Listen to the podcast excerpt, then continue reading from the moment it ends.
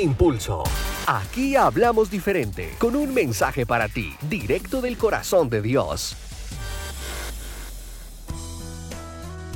Bienvenidos. La humanidad ha tenido que enfrentar enfermedades que han traído muerte, dolor y mucho sufrimiento.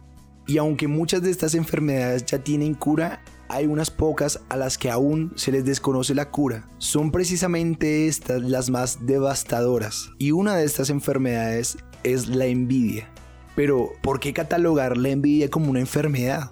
Porque al igual que una enfermedad, la envidia está buscando constantemente la manera de entrar a nuestras vidas y esperará pacientemente a tener la oportunidad para hacerlo. Y le damos esa oportunidad cuando comenzamos a creer que al tener la casa, el carro o la plata que otro tiene, seremos felices. Al pensar de esta manera, haremos que esta enfermedad llamada envidia nos invada y tome el control de nuestras vidas, haciendo que no disfrutemos lo que tenemos, porque siempre estaremos pensando en lo que nos hace falta. Esta enfermedad hará que te conviertas en una piedra de tropiezo para los demás, porque no permitirás que los demás tengan mejores cosas que las que tú tienes. Ya por último, esta enfermedad te llevará a correr una carrera por ser el mejor donde dejarás tus fuerzas, tu tiempo y todo lo que eres, pero será inútil porque esta carrera no tiene fin, porque siempre habrá alguien mejor que tú.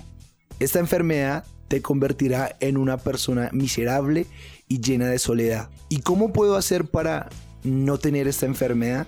Tienes que estar alerta, porque habrá momentos en tu vida donde esta enfermedad tocará las puertas de tu corazón, para que la dejes entrar. Y te darás cuenta que esto está pasando porque comenzarás a compararte con los demás. En ese momento es donde tienes que mirar lo que tienes y agradecerle a Dios por lo poco o por lo mucho, porque es el agradecimiento lo que te hará inmune a esta enfermedad. Aprende a ser agradecido. Y recuerda que Dios es tu impulso.